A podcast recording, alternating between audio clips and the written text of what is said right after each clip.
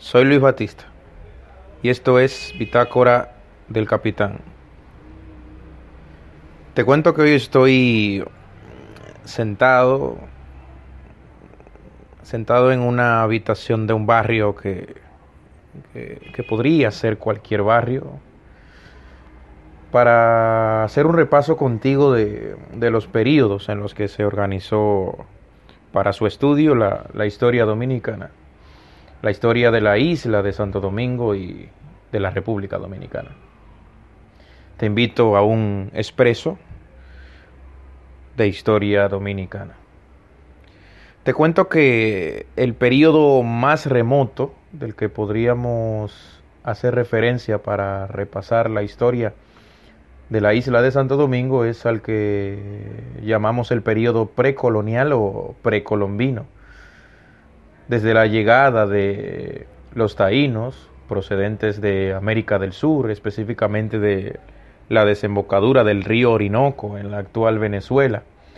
que fueron ascendiendo por las Antillas Menores hasta llegar a las islas de Cuba primero y de la isla de Santo Domingo después,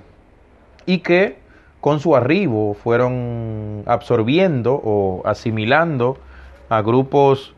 aún más remotos como los guanatabeyes y los ciguayos, por citar algunos. Hasta el arribo de Cristóbal Colón y su tripulación desde Puerto de Palos, Sevilla, bajo bastión español en 1492, en las postrimerías del siglo XV.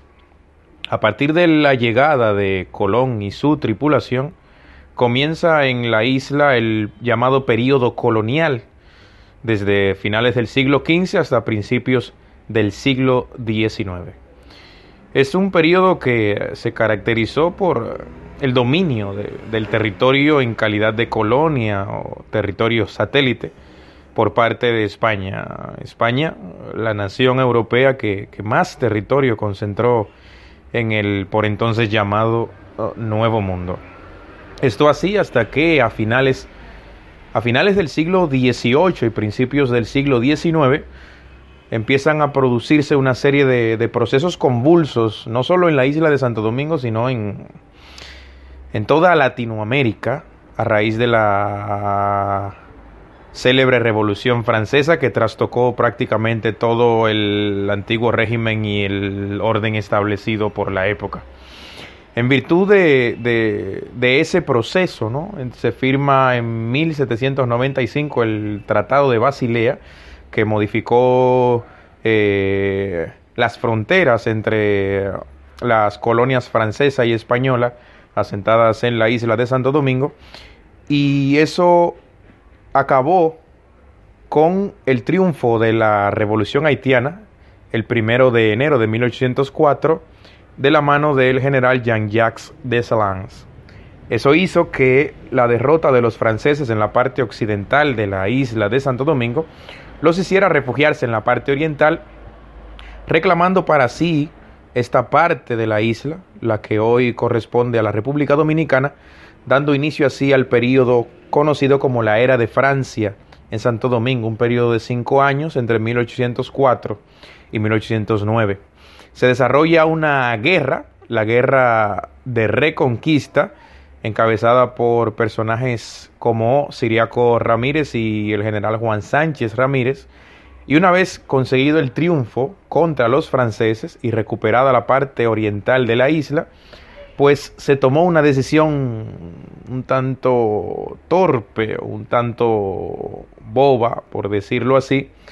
en 1809 volver a ser colonia española, una España que por aquella época también libraba su propia guerra de reconquista contra los franceses, pero en territorio europeo. Es decir, España no estaba en condiciones de asistir a sus colonias que empezaban a luchar por su emancipación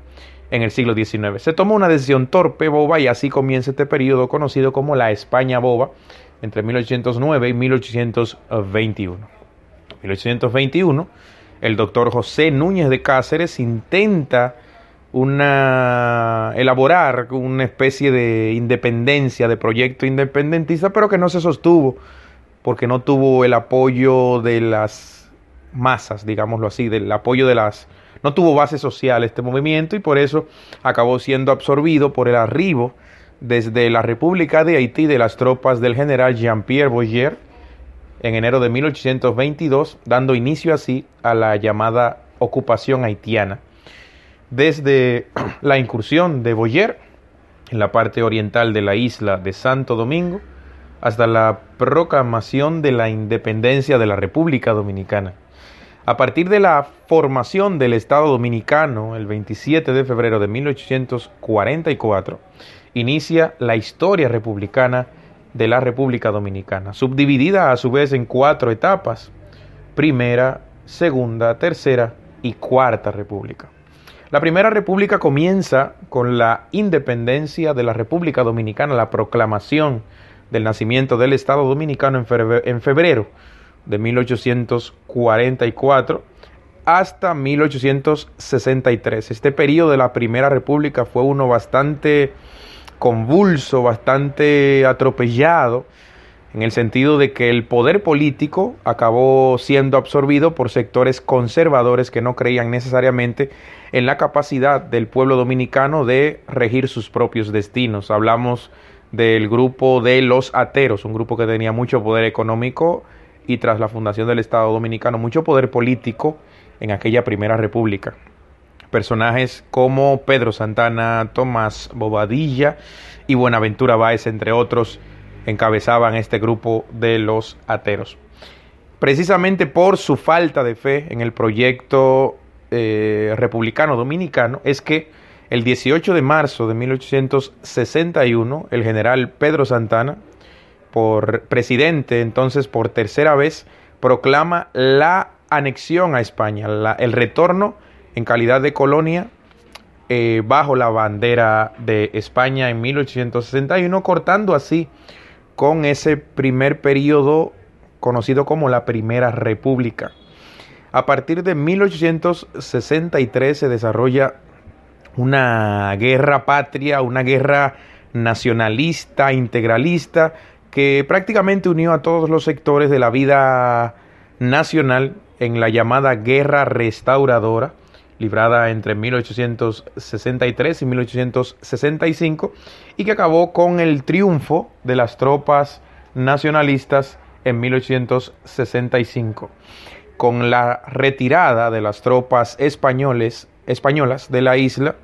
comienza entonces el periodo conocido como la Segunda República entre 1865 y 1916. Un periodo que se caracterizó por las disputas políticas, por las batallas por controlar el poder entre el Partido Conservador, el Partido Rojo encabezado por Buenaventura Báez y el Partido Nacional Liberal o Partido Azul encabezada por Gregorio Luperón, general y héroe importantísimo de la guerra restauradora. Tras un sonado desfalco, un sonado escándalo de, de malversación de fondos por parte de Buenaventura Báez, este acaba huyendo del país y es por esto que la parte final del siglo XIX acaba siendo una sucesión de gobiernos del mismo partido, del Partido Azul de Luperón, en las postrimerías del siglo.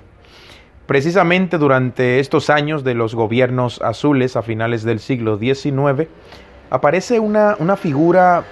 importantísima para la política nacional de finales del XIX,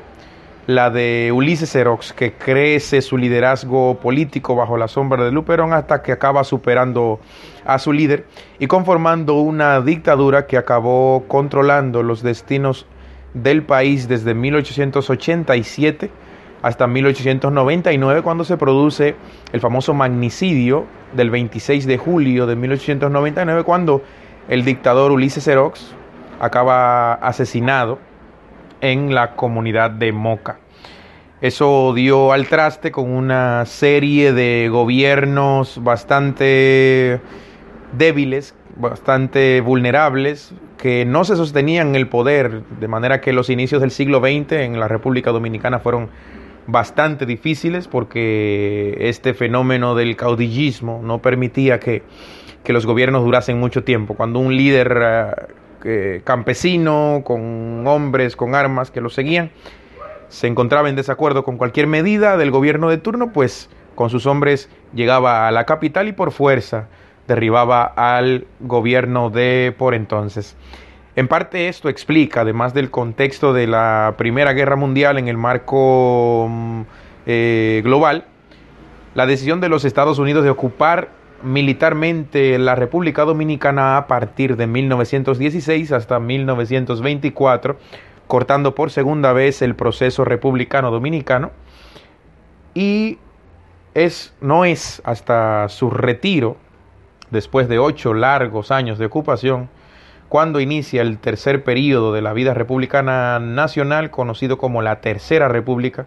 a partir de 1924 y hasta 1965. Este periodo, la Tercera República,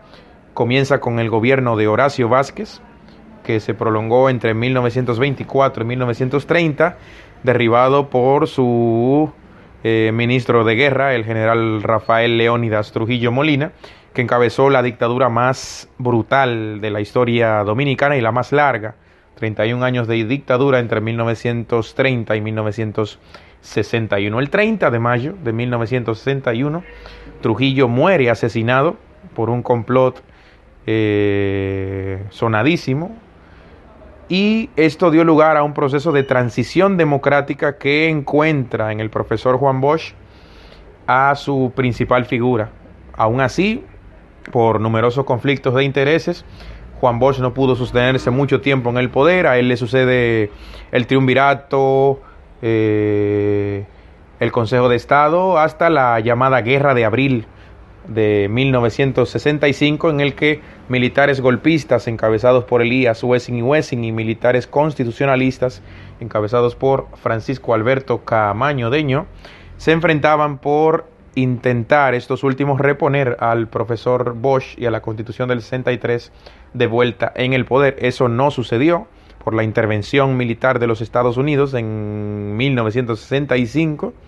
y eso entonces dio eh, pie, creó las condiciones para que aparezca el fenómeno Joaquín Balaguer que encabezó los siguientes 12 años de la vida política dominicana, los famosos 12 años de Balaguer, una dictadura brutal que acabó arrasando con prácticamente cualquier forma de oposición política por entonces. Entre 1966 y 1978 una generación de jóvenes importantísima fue masacrada por sus ideales políticos y por encontrarse contra la dominación tiránica del doctor Balaguer. En 1978 eh, aparecen un par de gobiernos del PRD, el primero el de Antonio Guzmán, presidente entre 1978-82, y el de Jorge Salvador Jorge Blanco entre 1982-86. Los sonados casos de corrupción que se les comprobaron dieron lugar a que Joaquín Balaguer pudiese retornar al poder en 1986 para gobernar otros 10 años hasta 1996